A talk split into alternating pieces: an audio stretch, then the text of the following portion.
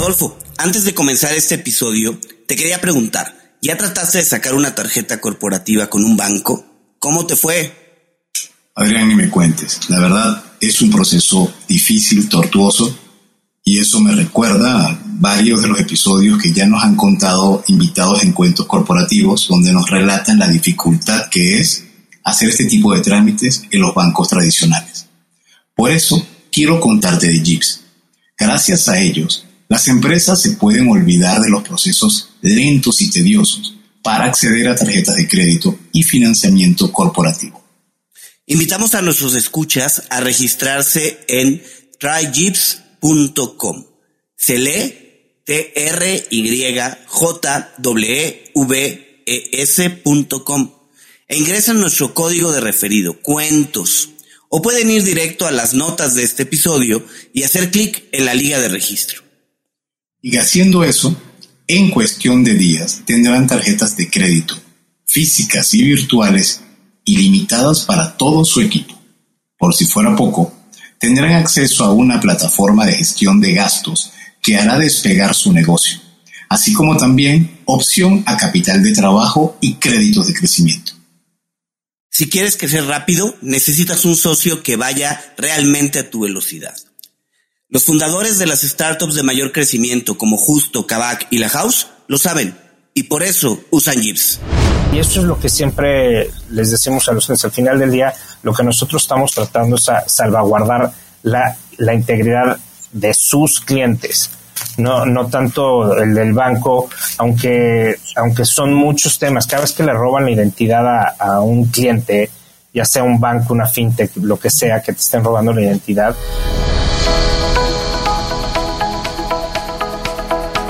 Hola, has venido a escuchar nuestras historias, ¿verdad?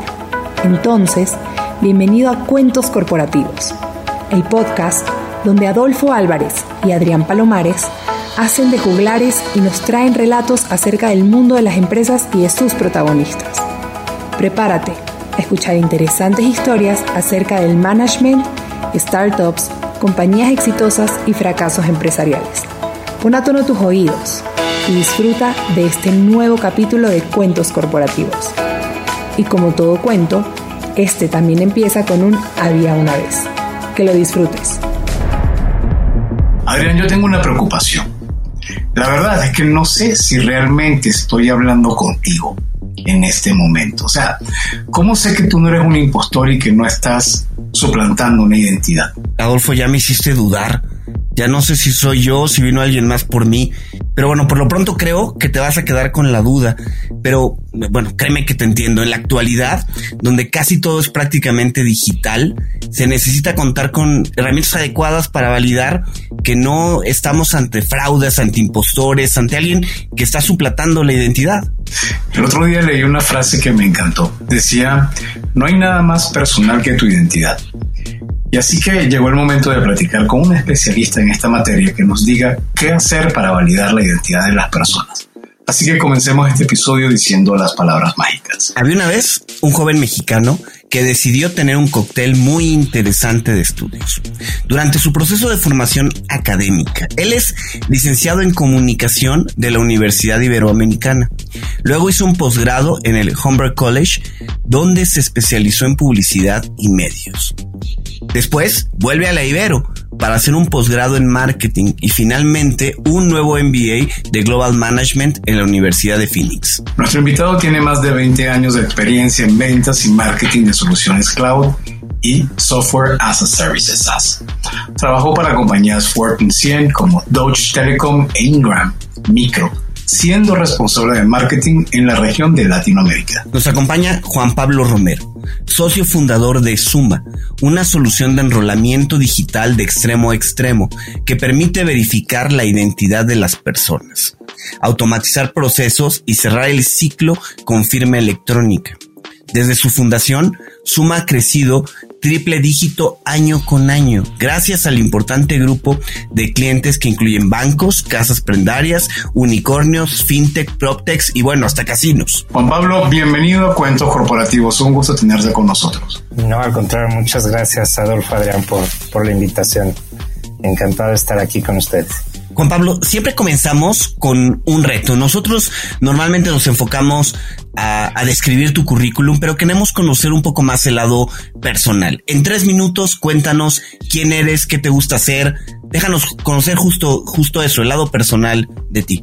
Pues listo. Eh, em, del lado personal, eh, pues bueno, siempre fui, fui un necio que, que siempre quiso ser emprendedor y que lo intentó varias veces, fracasando unas varias también, hasta, hasta ahorita que, estamos logrando muchos éxitos con, con Suma, pero, pero del lado más personal, eh, te puedo decir que lo que más, más me gusta, siempre me ha gustado, ha sido la música. Incluso eh, tuve una importante formación como baterista en distintas escuelas, tuve bandas de rock, etcétera, ya en mi, en, mi época universitaria y, de la prepa. Eh, ahorita más, más como, como un hobby, más de escuchar que activamente de tocar, eh, precisamente por, por tiempos y cuestiones ya de, de trabajo, familia y demás. Eh, justamente parte importante de mi vida es mi familia. Estoy casado, tengo dos hijos, una de 14 y uno, uno de 4 llevan 10 años exactito. y em, lo, que, lo que hago para divertirme hoy y para quitarme el estrés del trabajo, que es una de las cosas que más, más me gusta, es cocinar. Siempre, siempre que estoy estresado, llego a la cocina y me pongo a inventar cosas. A la, a la que le toca probar es a mi esposa. A veces sale de ganona, a veces no tanto, sino sale también. Pero es más bien un tema de, diversión, de desestrés, de, pasar un buen rato, de, convivir y, pues de justo de eso, de estar juntos, ¿no? En, familia que pues te diría que son las cosas ahorita que, más de forma personal más me importan, ¿no? Juan Pablo, yo tengo, yo me quedo con esto. Muchas gracias por lo que tu breve resumen personal. Pero yo me quedo con dos puntos sobre los cuales me gustaría curiosear un ratito. Por una parte, hablaste de fracasos empresariales, que es normal, eso es casi que si no, hoy en día si no los tienes, eh, eso es un touch en tu, en tu currículum, ¿no? Y lo segundo es el rock y una banda. ¿De qué quieres hablar primero? ¿De cómo te fue en tu banda de rock o cómo te fue con tus fracasos empresariales? Hablemos de lo bonito primero, si quieres, del rock. ¿Qué, te, tocaba? ¿Eras bajista? ¿Baterista?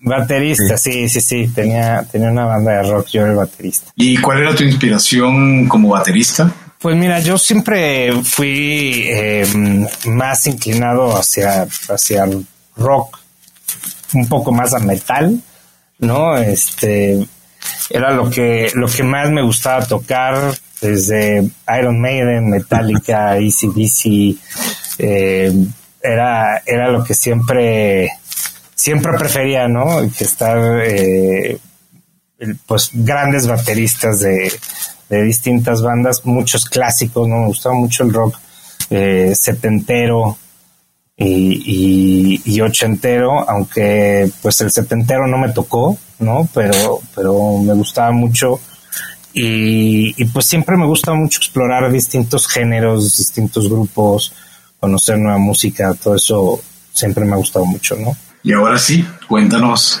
de los fracasos. Pues mira, de los fracasos, híjole, ya, ya ni me acuerdo de tanto.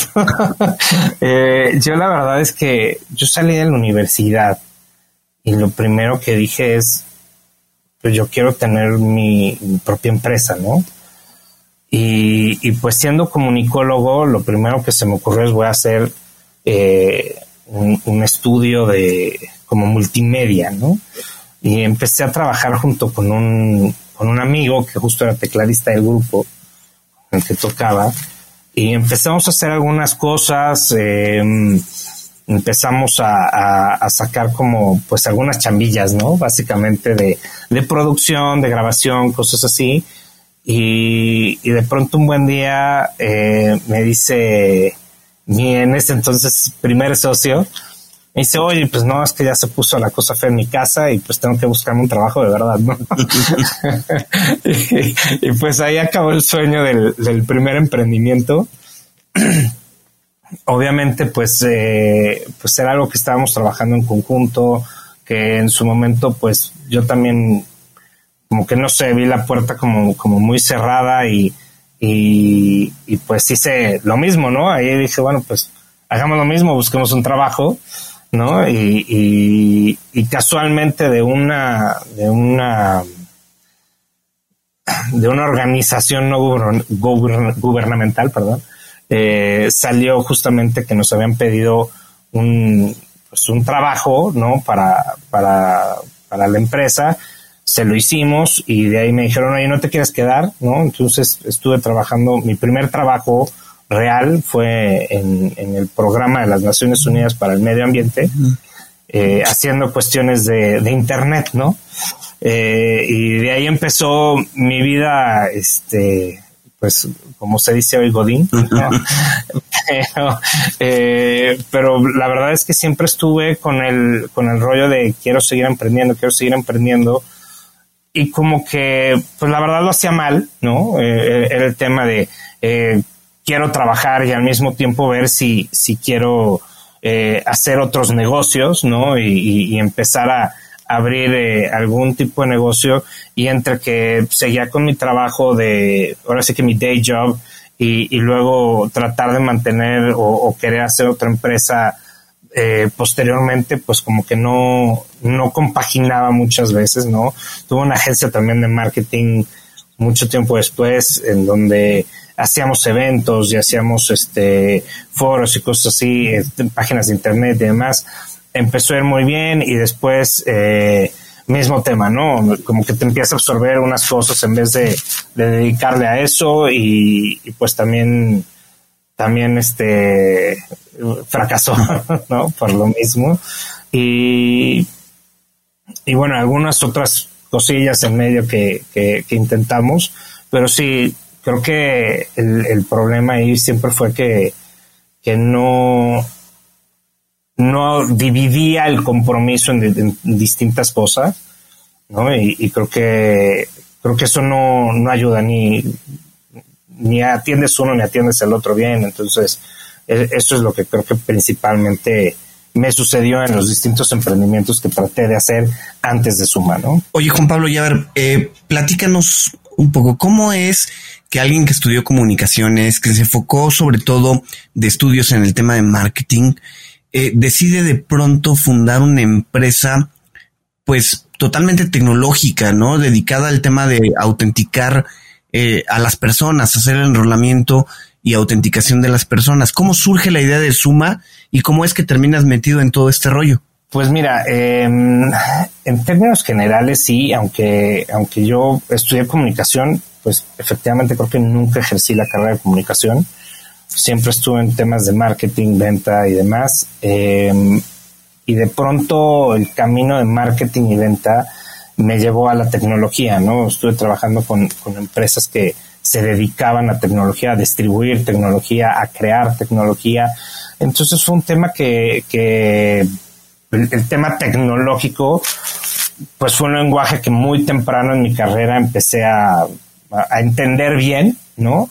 No, quizá no técnicamente, o y no soy la persona más técnica en, el caso de tecnología, pero sí entender cómo la tecnología nos puede resolver problemas a las personas, ¿no? Creo que eso era lo, lo que, lo que empezaba a darme cuenta y de ahí, de ahí empezó la inquietud de ahora sí inclinarme 100% hacia la tecnología.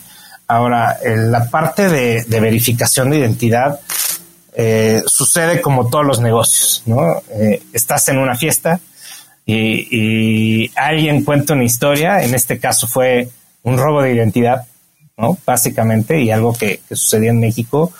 Y, y, ya sabes, estás en la fiesta y alguien dice, deberíamos de hacer algo que evitar el robo de identidad. Sí, sí, sí, vamos a hacerlo, vamos a hacerlo.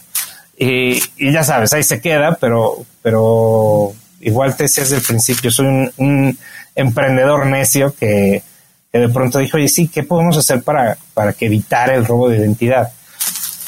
Y, lo primero que, que, sucedió cuando empecé a investigar este tema, pues es que ya había empresas que se dedicaban a esto en otras partes del mundo. Y como empiezan a hacer suma, básicamente revendiendo una solución de un tercero, ¿no? Que efectivamente hacía esto y, que poco a poco, eh, pues fuimos de este lado creando nuestra propia versión y, nuestro propio software que hiciera lo mismo, bueno, no lo mismo, era, era diferente, pero, pero ya digamos la, la versión de la versión suma, ¿no? Y, dejamos de tener esos proveedores y, dejamos de ser una empresa de reventa de una solución a una empresa creadora de, software. ¿no? Y eh, es un problema complicado lo que decidiste abordar. ¿Cómo ubicas quiénes iban a ser tus socios, no solamente para el proceso de la reventa, sino además cuando toman la decisión de hacer un desarrollo in-house?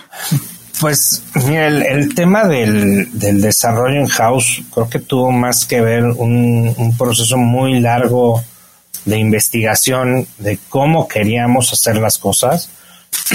no, ya, ya habíamos tenido una experiencia de algo que, de algo que funcionaba. No, no al 100% y no era, no era lo que queríamos, definitivamente. Entonces, por eso fue que tomamos la decisión de tanto de negocio en términos económicos como decisión de producto en términos de qué es lo que, lo que realmente queríamos que hiciera la solución y por eso es que decidimos eh, hacer nuestra propia, nuestra propia solución.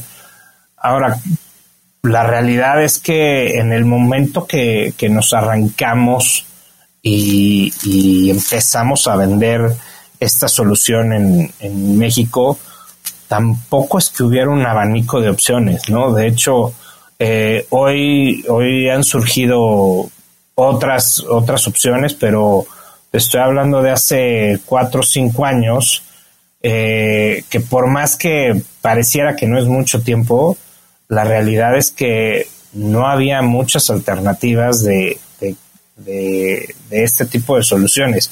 Es más, en México cuando, cuando empezamos a, vender esto, literal, nadie sabía de qué estábamos hablando, ¿no? Eh, era desde, desde tratar de hacerlo entender a los clientes para qué servía la verificación de identidad, por qué lo debían de hacer, y, con todo y que hay una ley en el 2017 que se emitió eh, para, bueno, una regulación que se emitió para los bancos, en donde debían de verificar la identidad, pero todavía estaba muy enfocada a, licenciamiento, hardware, que, lo hacen grandes empresas dedicadas a, cuestiones de, pues sí, de identidad y de hardware, ¿no? Que eh, no era una cuestión en la nube, no era algo que, que como lo, como lo hemos visto ya mucho hoy en día, ¿no? Entonces, básicamente por, pues por ahí empezamos, ¿no? Escogimos un proveedor de los muy poquititos que, que logramos encontrar en ese momento y así empezamos con, este tema, ¿no? Oye, Juan Pablo, yo me quiero ir al momento donde eh, después de tener la experiencia de revender el servicio de un proveedor, deciden ustedes iniciar su propio desarrollo. Em, en ese punto, tú ya tenías socios tecnológicos, comenzaste a pensar en incorporar a más gente para desarrollarla. Eh, ¿Cómo es que que de pronto deciden dar ese brinco, porque la verdad es que muchas veces es muy cómodo tener el, la distribución de algún servicio, de algún producto, y pasar ya a desarrollarlo, a producirlo por cuenta propia es muy diferente. ¿Cómo fue esa parte? Pues mira, justamente, eh, pues como, como en muchas historias, como las cosas se, se empiezan a dar de forma sola, ¿no? Y, y llegó con nosotros una persona, justo ese socio tecnológico que nos iba a ayudar a, hacer los primeros pasos de esta plataforma, ¿no? Y de cómo, cómo debía de funcionar, cómo debía de interactuar con los usuarios y cómo, cómo tecnológicamente debía de empezar a operar, ¿no? Que, que esta parte no la teníamos ni yo ni, ni los otros socios, ¿no? Por más que yo tuviera este background o experiencia con, con, empresas de tecnología, al final del día no era la persona técnica para hacer la arquitectura de todo este, este tema, ¿no? Y, justo llega, llega este socio y que armó, ¿no? Esta, la plataforma que, que digamos, la, como los, eh, los fundamentos de la plataforma que tenemos hoy en día, ¿no? Y, a partir de ahí empezamos a, crear todo el desarrollo. Y, vaya, este socio, por razones personales, decidió dejar Suma apenas hace, hace un año, pero, em, pero bueno, pues hemos, hemos continuado, dejó creo que muy, muy buenas bases justo para que pudiéramos continuar con todo este desarrollo y con ya, ya con la mitad del, pues de la plataforma ya, ya lista y operando, ¿no? Y cuéntanos un poco más acerca de los problemas. Te lo contaron en una fiesta, empezaste a darle vuelta.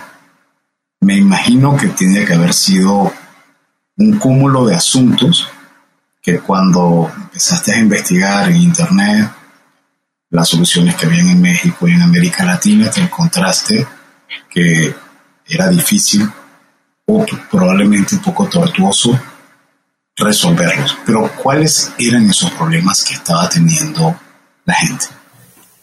Pues mira, problemas como en, como en todos estos temas de, de startups, todos los que te puedas imaginar, ¿no? No, me refiero a los problemas de tus futuros clientes.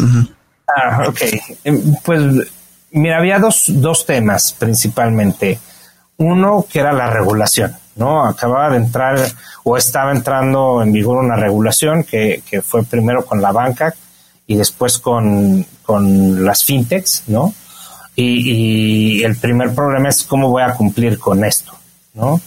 Y, y bueno, ahí justamente, y, y creo que la parte importante fue que nosotros al, traer una solución que originalmente revendíamos y que no, no era nuestra y que principalmente estaba basada en, leyes europeas y la legislación mexicana en un principio estuvo muy basada en una ley española, nos ayudó a cumplir con, eh, con lo que efectivamente pedía la regulación. Entonces, eh, eh, esa parte nos facilitó mucho el, poder resolverle de, inmediato este problema a los clientes. ¿no? Y el, el otro tema que, que, creo que afecta más a los clientes y que es el que mm, hoy sigue dando todavía mucho que hablar es el tema de fraudes. ¿no? El, el, tema de, de, del robo de identidad sigue siendo una complicación Em, los falsificadores cada vez que se, especializan más, ¿no? Mientras más tecnología le metemos, los falsificadores buscan seguir em, metiendo la misma tecnología para seguir haciendo lo que, lo que hacían anteriormente. Y bueno, eso, e, esa parte ha sido como, como el principal problema de los clientes. ¿Cómo evito que le roben la identidad a, a mis clientes? Y eso es lo que siempre les decimos a los clientes. Al final del día, lo que nosotros estamos tratando es salvaguardar la, la integridad de sus clientes. No, no tanto el del banco, aunque, aunque son muchos temas. Cada vez que le roban la identidad a, a un cliente, ya sea un banco, una fintech, lo que sea, que te estén robando la identidad, nadie se voltea, y esto es bien chistoso, ¿no? Y lo hacemos todos, ¿no? Nadie se voltea y dice, el, el maldito ladrón o maldito fraudulento que me robó la identidad lo primero que te volteas y dices es, es que en ese banco roban la identidad, es que esa fintech roba la identidad. Entonces se vuelve un problema muy grave para las instituciones porque ya no es solamente de ahora tengo que arreglar el tema de la cuenta o el dinero perdido que, que surgió a partir de un robo de identidad, sino también hay un tema de reputación y, y otros gastos asociados a todo el proceso de, de robo de identidad que no nada más tienen que ver con el simple robo de identidad un tema reputacional puede causar mucho más daño que el mismo robo de identidad, ¿no? Entonces, son el tipo de problemas que efectivamente enfrentan las empresas cuando, cuando no tienen una solución correcta de robo de identidad. Oye, Juan Pablo, a ver, ahora eh, voltémonos un poco del lado del cliente de tus clientes, de ese individuo que usa tu solución. ¿Cómo autenticas que se trata de por ejemplo, en mi caso, ¿no? ¿Cómo autenticas que soy Adrián Palomares? Porque Adolfo justo no me creía al inicio. ¿Cómo le vas a decir que sí soy yo el que está aquí platicando con ustedes? Bueno, justamente hay una imagen de desde hace mucho en el internet que, que no, no, ni siquiera es de ahorita que se han puesto tan de moda estos temas de identidad, pero una imagen de, de, de una caricatura de hace varios años que decía en internet todo mundo puede ser un perro, ¿no? Y había un perro atrás de una computadora, ¿no?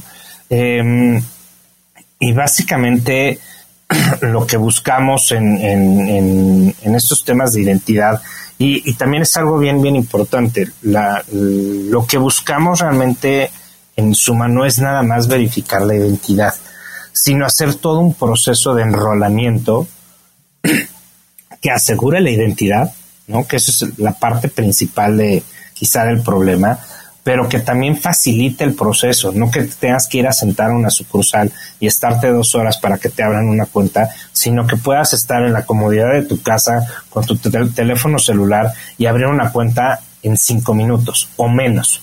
Entonces, ¿cómo le hacemos para verificar la identidad? Es muy fácil y, seguramente ya, ya es un tema que se está eh, haciendo cada vez más común. Lo que pedimos es que el usuario tenga una identificación oficial, ya sea un pasaporte, en el caso de México una INE, caso de Latinoamérica cédulas de identidad, todos los países este, tienen sus distintas identificaciones oficiales, ¿no? El usuario le toma una fotografía a su documento, si es un pasaporte, nada más a la hoja de datos, si es una credencial por ambos lados, y esto nos va a ayudar a verificar que el documento, uno, no haya sido alterado, que efectivamente está creado como debe de ser creado, y hacemos toda la extracción de los datos. Esto es bien importante también para el proceso de automatización de la cuenta, ¿no? Y después le pedimos al usuario que se tome una selfie. En esa selfie suceden dos cosas. Una, primero hacemos una prueba de vida, nos aseguramos de que el usuario sí esté ahí, que no le estén tomando una foto a otra fotografía, a un video o alguna otra, alguna otra cosa que pueda simular que hay una, una persona haciendo el proceso de enrolamiento. Y lo segundo que sucede es una vez que ya tengo esta selfie, la comparo biométricamente contra la foto que está en el documento de identidad. Entonces aseguramos tres cosas. Tenemos un documento válido, vigente y verídico. Tenemos una persona que sí está atrás haciendo este proceso y tenemos una comprobación biométrica. Entonces con eso sí puede eh, Adolfo decirle a Adrián, ah, ok, si eres Adrián y si estás ahí y no es otra persona la que está eh, detrás del micrófono, ¿no? También he escuchado que hay otras técnicas como es el uso de los diferentes equipos y parece que el sistema como identifica si tienes, si eres diestro, si tienes más tendencia a usar uno u, otro, es que el lado del teclado o también la voz, ¿no? Como identificación. Sí, todo, todo eso son biometrías. Podemos utilizar, eh, por ejemplo, nosotros utilizamos también mucho la huella dactilar. Eh, es un proceso también tecnológico en donde tomas una foto de los dedos y extraes las huellas y las pones en un formato que es un estándar internacional. Podemos utilizar la voz, efectivamente, grabándola. O lo que tú estabas hablando del teclado se llama Behavioral Biometrics, que efectivamente es cómo tu comportamiento realmente dicta cómo estás utilizando eh, esas, eh, ese dispositivo eh, al momento de, hacer un enrolamiento, ¿no? Y detecta que efectivamente si es la misma persona o no. Em, al final del día son, todos esos son distintos tipos de biometría que te ayudan a identificar una persona. Puedes usar uno o los puedes combinar, ¿no? Dependiendo de cómo quieras hacer tu, tu proceso de enrolamiento. Y Juan, comentabas que en México al menos, y seguramente en muchos países de Latinoamérica, el uso de este tipo de soluciones ya está por, por ley en algunas industrias. Pero podemos hablar de que eh, las empresas que se convierten en clientes de, de Suma tienen algún beneficio? O sea, si ven eh, con ciertos indicadores disminuido su fraude o el robo de identidad de personas? O sea, ¿qué, qué indicadores manejan ustedes ante sus clientes? Mira, el, tema realmente es eh, qué pasa si no lo haces, ¿no? Efectivamente, eh, tuvimos experiencias de, muy al principio de cuando empezábamos a, trabajar y, hacer pilotos con este tipo de soluciones, en donde muchas veces em, soluciones de crédito que hacían enrolamientos y que de pronto decían, oye, pues no, ya me lo ya no me pagaron, entonces se va cartera vencida y que bancos tenían todo eso como cartera vencida resultaba que no era cartera vencida, que eran fraudes directos que, y, los tenían a estos mismos defraudadores con distintos productos en, en, distintas áreas de, del banco, ¿no?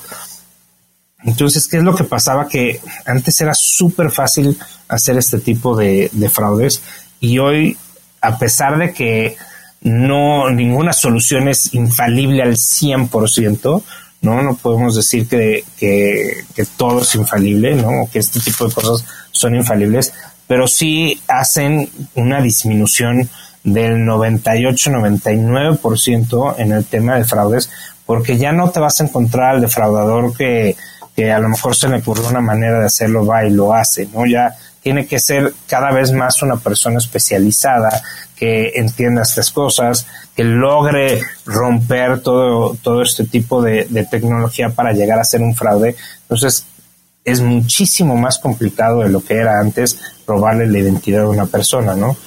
Por lo menos mientras utilicen este tipo de cosas, ¿no? Hemos tenido clientes que nos dicen, eh, empresas de, por ejemplo, de renta de coches, ¿no? Nos dicen, oye, es que me robaban como 60 coches al mes.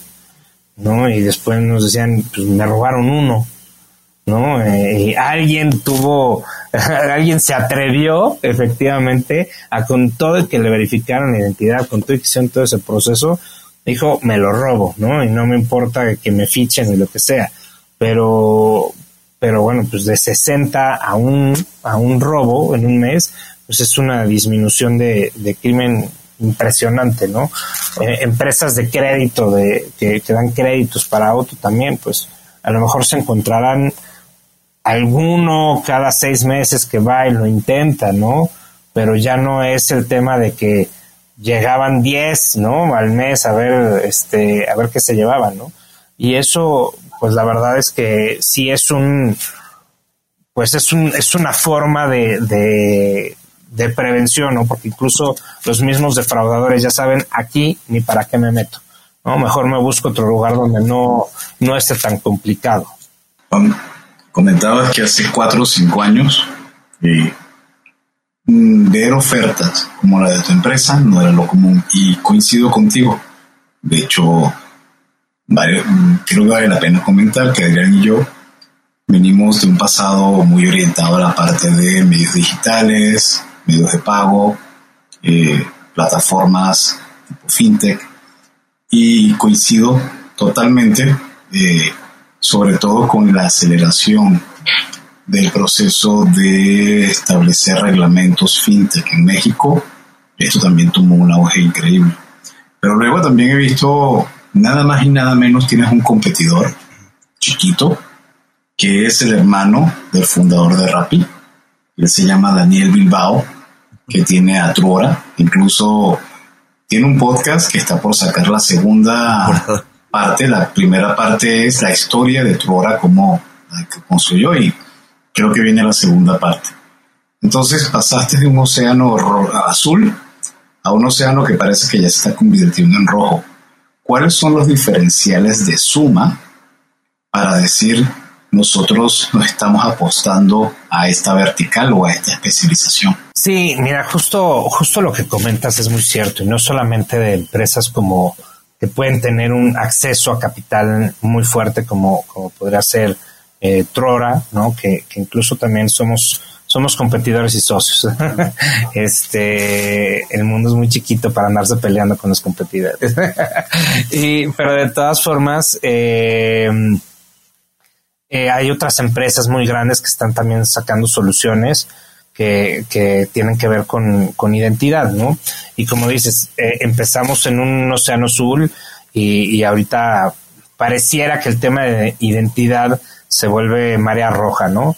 Y yo lo que te decía en un principio es justamente este tema de, de por eso es que Suma dejó de ser una empresa de identidad para volverse una empresa de enrolamiento digital, porque no nos quedamos con el proceso de identidad, sino que eh, hemos buscado cerrar un ciclo completo del enrolamiento en donde sí tenemos que empezar por la parte de identidad, es muy, muy importante, pero tenemos muchos otros temas en medio de que, que, que ya hacemos, como por ejemplo, eh, robots RPAs que van, consultan información y traen datos de, los clientes finales para hacer el proceso de enrolamiento mucho más rápido y evitar procesos manuales. También consultamos eh, historial crediticio. Estamos haciendo soluciones de Open Banking. Y, eh, y al final, eh, y bueno, otro punto importante también es la identidad digital que también estamos verificando, que tiene que ver con el email, el teléfono, la IP, el mismo dispositivo, que no haya tenido algún tema de que le hayan hecho un phishing al usuario, que hayan tomado posesión de la línea y que así haya querido empezar a hacer algún tipo de fraude. Y al final lo cerramos con un, eh, con un proceso de firma electrónica. Ahora, aquí el, el, el, tema de todo este enrolamiento digital, que no nada más es la identidad, sino que realmente habilitamos a nuestros clientes a que puedan crear todo ese proceso de enrolamiento y terminando puedan empezar a trabajar con sus clientes, lo llenamos de seguridad como es la verificación de identidad y de procesos muy interesantes porque al final del día hoy te puedes encontrar soluciones de identidad y te puedes encontrar soluciones de firma electrónica. Hay firmas electrónicas que verifican identidad, pero lo hacen dentro del mismo proceso de la firma. La gran mayoría de nuestros clientes que tienen que ver con empresas financieras, aunque sí les importa verificar la identidad en el momento de firma, su proceso de enrolamiento lleva la verificación mucho antes del momento de la firma. Y entonces queda colgando un tema ahí que, que, un cliente me da mucha risa, me decía, es el paso de la muerte, porque ya verifiqué a mi usuario, ya sé que sí es, ya sé que sí le quiero dar un crédito, pero al momento de firmar tengo que o volverlo a verificar, ¿no? Para saber que sí es él y me va a costar el doble. Y lo que hizo Suma es unificar ese proceso para que puedas hacer el, el, el due diligence de un usuario y llegar a la firma sin tener que volver a verificar al usuario más que la biometría, no tener que hacer todo el proceso de verificación y que sepas que efectivamente te está firmando la persona que investigaste al momento de hacer todo tu proceso de enrolamiento. Ese tema de, más allá de, de tener un, un, killer feature en suma, tenemos un, un proceso que creo que se ha fundado a partir de las necesidades de nuestros clientes que nos ayudan a, a, tener ese proceso mucho mejor armado que, y, y, tener, poder empezar a navegar en una marea mucho más azul que no tiene que ver ni con la identidad ni con la firma electrónica, sino con el proceso de enrolamiento. Antes de continuar con nuestra entrevista, te queremos recordar lo que mencionamos al principio de este episodio. Se trata de Jeeps, la fintech con la que las empresas se pueden olvidar de los procesos lentos y tediosos para acceder a tarjetas de crédito y financiamiento. En Cuentos Corporativos te invitamos a probar esta plataforma financiera global, todo en uno, con la que podrás manejar los gastos de tu empresa, solicitar financiamiento y obtener beneficios inigualables. A ver, regístrate en tryjeeps.com. ¿Cómo se lee? T-R-Y-J-E-E-V-E-S.com. Fácil ingresa el código de referido cuentos o vea las notas de este episodio y haz clic en el link de registro. En cuestión de días, tendrás tarjetas de crédito físicas y virtuales ilimitadas para todo tu equipo. Recuerda, para crecer rápido necesitas un socio que vaya realmente a tu velocidad. Los fundadores de las startups de mayor crecimiento como Justo, Kavak y La House lo saben y por eso usan Jeeps. Y ahora continuamos con nuestro episodio. Juan Pablo, y, a ver, regresando un poco al tema de Suma y al tema de, del emprendimiento. Eh, seguramente la historia no fue todo miel sobre hojuelas, ¿no? Nos has platicado un poco que comenzaron a distribuir, después decidieron eh, comenzar con el desarrollo de su propia, de su propia solución, pero en algún momento pensaste en tirar la toalla, en algún momento dijiste, esto no es lo mío, va a pasar lo mismo que con mis otros emprendimientos, mejor, mejor aquí lo dejamos. Bueno, el tener, el tener una startup así, pues es, eh, es una montaña rusa, ¿no? Entonces te puedo decir que em, es muy chistoso porque a veces es cada día, a veces una vez a la semana, eh, pero de repente dices, creo que diario dices, no, ya, no lo soporto más y, tiremos la toalla. Eh, y, y, lo más chistoso es que cuando llegas a ese punto, algo increíble sucede, ¿no? Que estabas esperando que sucediera y, te pone otra vez hyper y, quieres eh, otra vez comerte el mundo y, luego pasan otras cosas. Entonces, el, eh, es, un, es un constante cúmulo de emociones, ¿no? El, el tener una empresa así que, que pues es creo que lo, lo divertido, lo emocionante, ¿no? Hay veces que, que de repente sientes que no está pasando nada y dices, algo estoy haciendo mal eh, y hay veces que suceden mil cosas a la vez y no sabes eh, ni siquiera por dónde empezar, ¿no? Pero, pero pues yo creo que cualquier persona que haya, que se haya atrevido eh, a poner una, una empresa, si no tuvo la sensación de, de tirar la toalla, eh, algo no estaba bien, ¿no? Yo creo que todos lo hemos tenido en, en, algún punto. Totalmente. Y, cuéntanos cómo fue el proceso de la constitución de tu empresa. ¿Fue bootstrapping? ¿Fue búsqueda de inversionistas externos? Pues mira, hasta, hasta hoy te puedo decir que eh, Suma empezó Friends and Family así se ha mantenido, ¿no? El crecimiento que tenemos es eh, em, por básicamente por venta, ¿no? No hemos, no hemos hecho una, una ronda de capital. Ahorita, de hecho, estamos empezando a ver eh, temas de, de, inversión justamente para, para expansión a otros países. Pero, pero es hasta ahorita que ya que hemos hecho, creo que muchísimas cosas y no, no lo habíamos hecho antes porque siempre tuvimos el, la filosofía de, de, financiarnos a través de la venta. ¿no? Y, así se ha mantenido hasta ahorita y, apenas este año estamos ya empezando a ver un tema de, de inversión de capital y justo es para, para expansión geográfica, ¿no? Oye, Juan Pablo, en ese sentido, me gustaría ahondar un poco en tu opinión. Em, viniendo o trabajando en una empresa que se ha enfocado sobre todo al, bootstrapping, ¿cuál crees que son las ventajas de desarrollar una empresa en esta línea o enfocarse, como parecería que está de moda, en levantar capital y levantar capital, pues con las exigencias que los diferentes accionistas tienen? ¿Tú qué le ves de positivo al enfoque que han tomado y a lo mejor qué le has visto de negativo al tema del bootstrapping? Mira, pues creo que la parte positiva es la, efectivamente la libertad de decisión, ¿no? Tenemos, eh, tenemos la ventaja de, de seguir haciendo las cosas como nos gusta hoy en día, ¿no? Obviamente el, buscar eh, inversionistas muchas veces también te apalancas de, de, su conocimiento, de su, no solo de su know-how, sino de su know-who y, y, este tipo de cosas, ¿no? Eh, Afortunadamente también creo que eh, los socios hoy de Suma tienen grandes ventajas también en la experiencia en el sector financiero y, la parte tecnológica y eso nos ha ayudado también mucho en este tema de, de a quién conoces y, cómo, cómo hacemos las cosas, ¿no? Y no nada más eh, eh, pues confiando en lo que en lo que yo decida pero este creo que creo que el tema de, la libertad de decisión es uno de los puntos a favor de, de habernos ido de esta manera creo que el, crecimiento de suma de todas maneras ha sido ha sido exponencial triple dígito cada año y creo que eso eso demuestra que de alguna manera las cosas han ido bien, ¿no? Em, sin, sin, necesidad hasta ahorita de, inversionistas.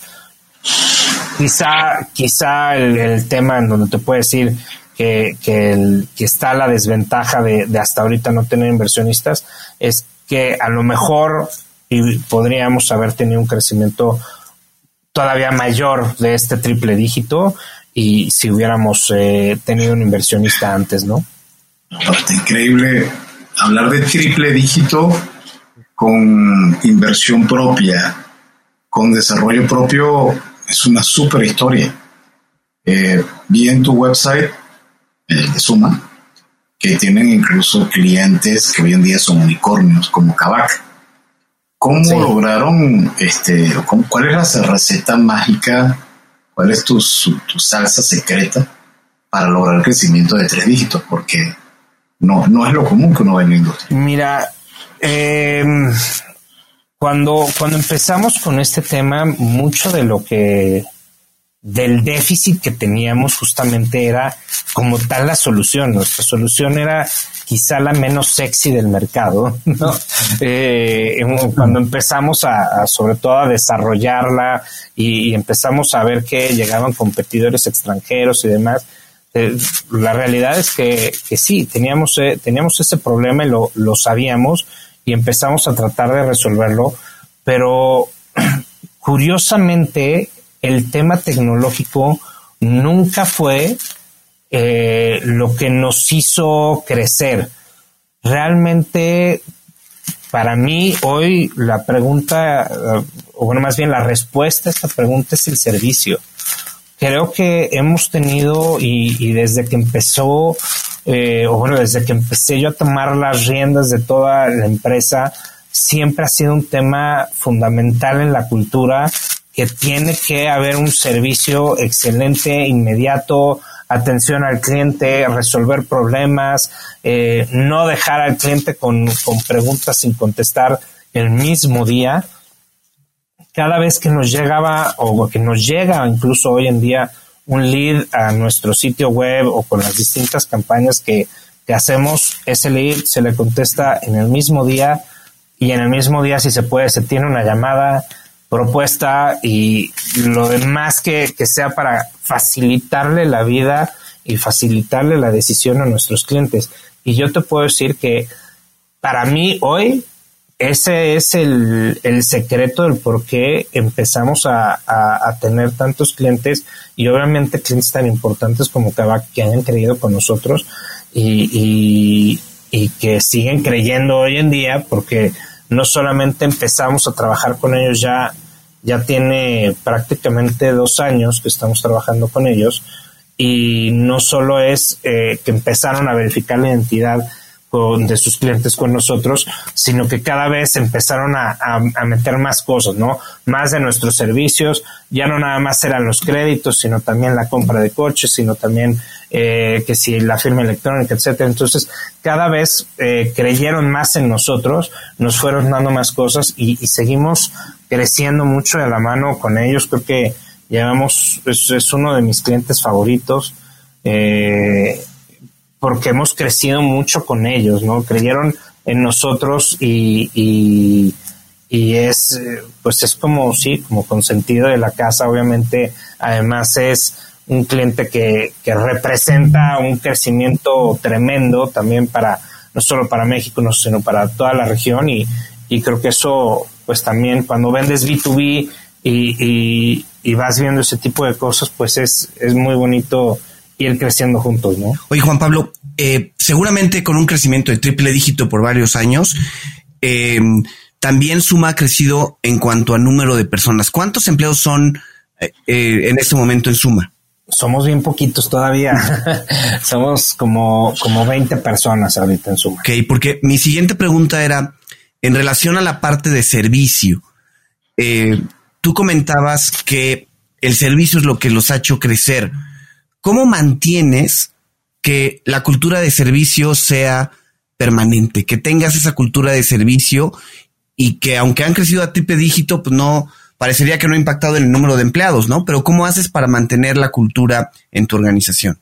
Pues mira, yo creo que en el tema de cultura, para mí siempre ha sido una cuestión de ejemplo, ¿no? Eh, no le pidas a, a, la gente de tu empresa algo que tú no estés dispuesto a hacer, ¿no? Eh, no le pides que, que, se desvelen trabajando para, para entregar algún nuevo feature si tú no estás desvelándote con ellos. No, le, no les pidas que atiendan un cliente si tú no estás dispuesto a atenderlo, ¿no? Y es algo, algo muy curioso que, que pues bueno, yo por ejemplo, lo vas a decir que, que, que está increíble, ¿no? Que yo soy el dueño y demás, pero el chat de la empresa, cuando veo que, que llega algún cliente porque tenemos una herramienta que nos permite ver a todos los que estamos involucrados en ventas el chat, eh, el chat que genera leads, ¿no? Un, bot que tenemos. Si, si en el momento que termine el proceso del bot no hay alguien más que lo conteste, lo contesto yo. Y, y yo tomo el lead y yo le hablo al cliente y, y en ese momento vemos ese tema, ¿no? ¿Qué genera eso? Pues genera uno, la confianza del cliente que de repente, oye, pues me habló el dueño de la empresa, a ver, así sea un negocio chico, sea grande, ¿no? Eh, o, de repente eh, pues los contesto yo y ya los canalizo y lo que sea, pero, pero son esas cosas de yo estoy dispuesto a hacer lo que tenga que hacer por el crecimiento de mi empresa y que hace que el resto de la gente que trabaja en Suma pues vea, ¿no? Si, si dicen, si se le está rifando a él, pues yo también me la rifo, ¿no? Y, y creo que, creo que hemos creado esa cultura de, de todos trabajar por un objetivo común que nos ha ayudado a ese, a ese crecimiento y a, no perder esa parte del proceso de, de, atención al cliente. Y obviamente, pues, conforme vamos viendo que sí, ya eh, pues, se nos llena las manos, pues vamos también, hemos ido creciendo en gente, ¿no? Te, puedo decir, pues, empezamos dos personas, ¿no? y, ahora somos 20. Entonces creo que, creo que esa es parte del proceso también de ir creciendo. Y hablando de crecer, en los próximos cinco años? ¿Dónde ves a Suma? Pues mira, el, el, plan es en, en toda Latinoamérica. ya el, plan justo que, tenemos armado para los próximos cinco años, algunas de las cosas, o bueno, más bien algunos de los países que a los que vamos a llegar, pues también va a ser de la mano de nuestros clientes que o se están expandiendo o, tienen operaciones en otros países de Latinoamérica y eso nos está ayudando a hacer como un soft landing a, los demás países y no, no tener que llegar tan a picar piedra, ¿no? Eh, y, definitivamente, eh, pues esto es un proceso de, de volumen, ¿no? Lo que nosotros hacemos tiene que ver mucho con el volumen, cuántas transacciones se, se llevan a cabo y, para eso pues tenemos que llegar cada vez a, más fronteras, ¿no? Cruzar más fronteras.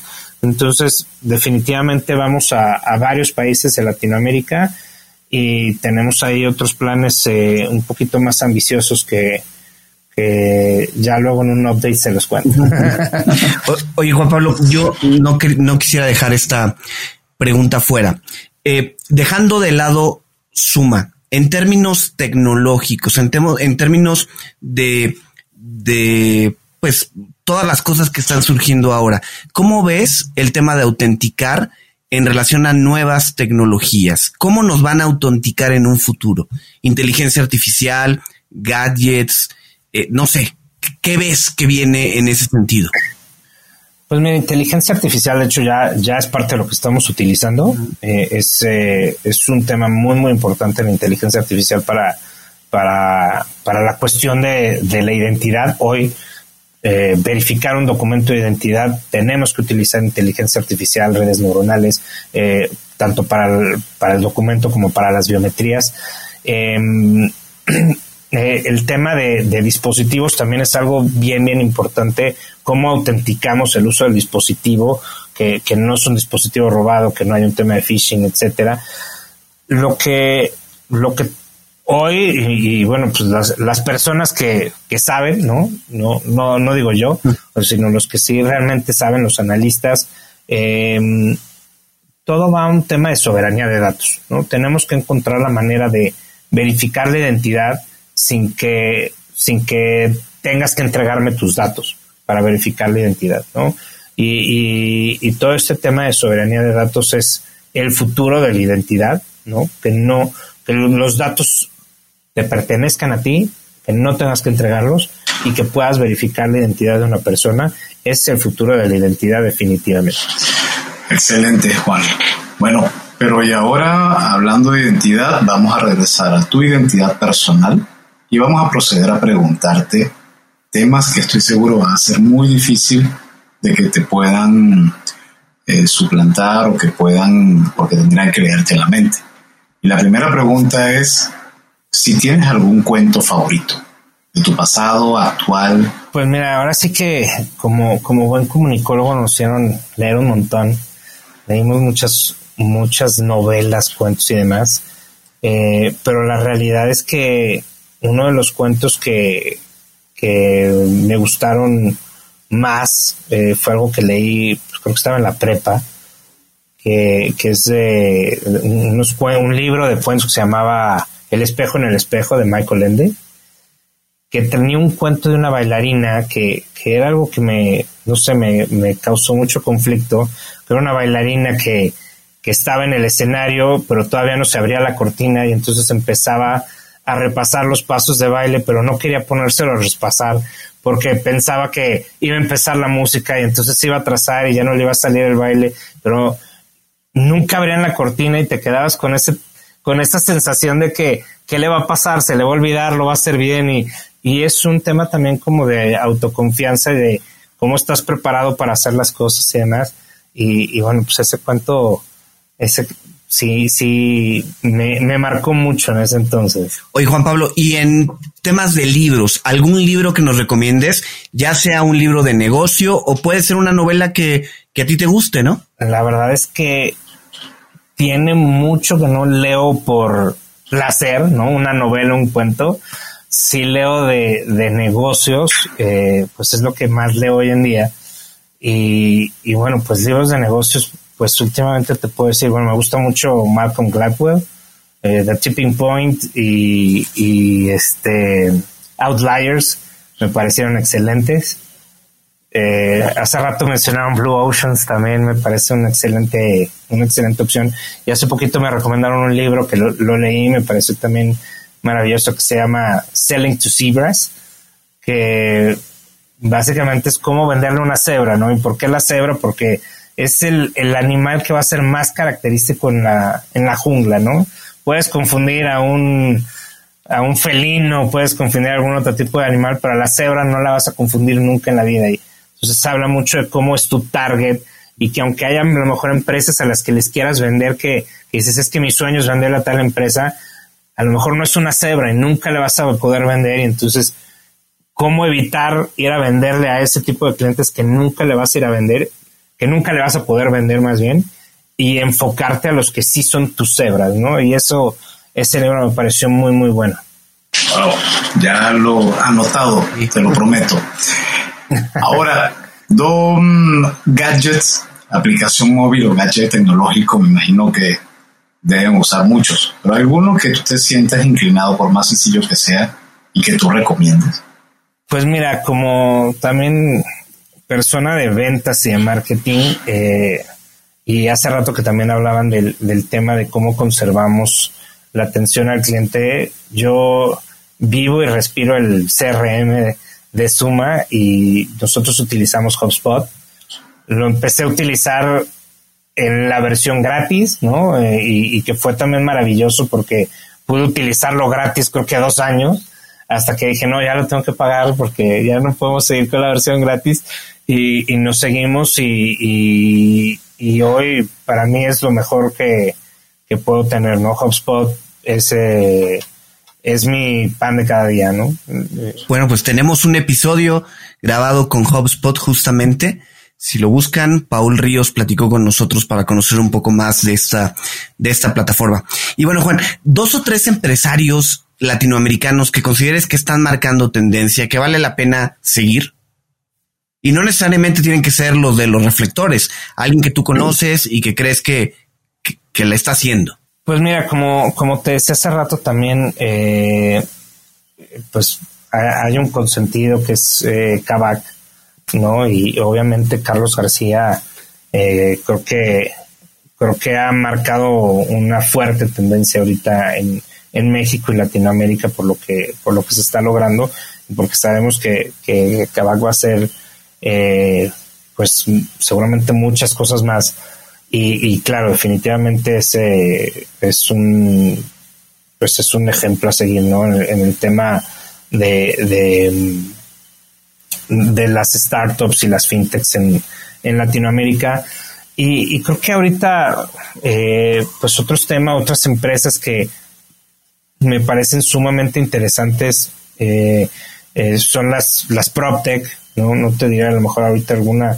en específico, hay un par que, creo que están haciendo las cosas muy bien, pero creo que la próxima gran tendencia de, de, pues tanto que tiene que ver con lo que yo hago, ¿no? Que es el enrolamiento digital, va mucho más enfocado a las PropTech y, y, creo que es la siguiente tendencia que, que, que le está reventando, ¿no? Aparte de las fintechs, hoy lo que, lo que ven son las PropTech. Bueno, así como Adrián comentó que tenemos un episodio con HubSpot, también tenemos un episodio con Carlos García de Kavak, el episodio 35, así que también lo pueden escuchar. Ahora, ¿dónde se te puede contactar Juan Pablo a ti o a Suma? Pues eh, a mí directamente estoy en LinkedIn. Si buscas Juan Pablo Romero, seguro te aparezco. Eh, y, si no, mi correo juan.romero.sumamexico.com. Eh, también para, para quien quiera contactarme directamente, lo puede hacer ahí.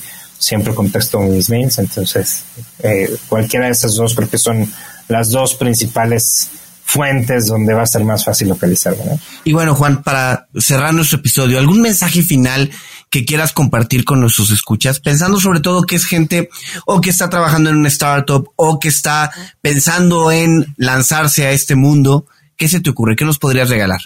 Pues miren, en términos de, las personas que, tengan algún tipo de startup que, que tengan que ver sobre todo con servicios financieros, PropTech o algún tipo de servicio en donde, donde tengan que verificar la identidad, yo creo que ha habido mucho una tendencia de se tiene que hacer por regulación y, yo creo que mm, lo principal no es hacerlo hoy ya por regulación, sino hacerlo porque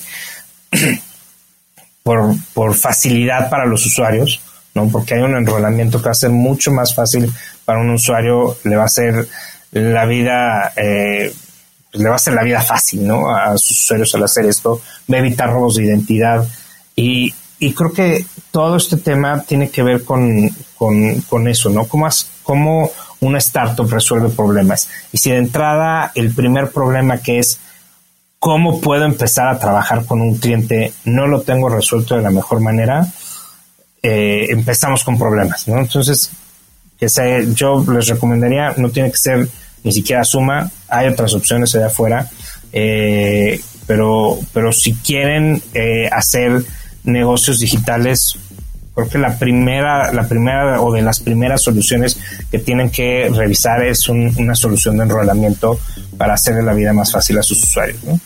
Y para los que quieren hacer una startup, yo les diría a todos que se avienten es, es lo más feo y lo más bonito que me ha pasado en la vida. Eh, es, sí, es una montaña rusa, pero, pero es increíble. Son demasiadas gratificaciones y, y, experiencias de vida que, que, se lo recomendaría a cualquiera, ¿no? Sé que no todo el mundo está hecho para, para todo, ¿no? Pero, pero al final del día creo que sí, por lo menos. Gracias ha sido una de las mejores experiencias de mi vida, definitivamente.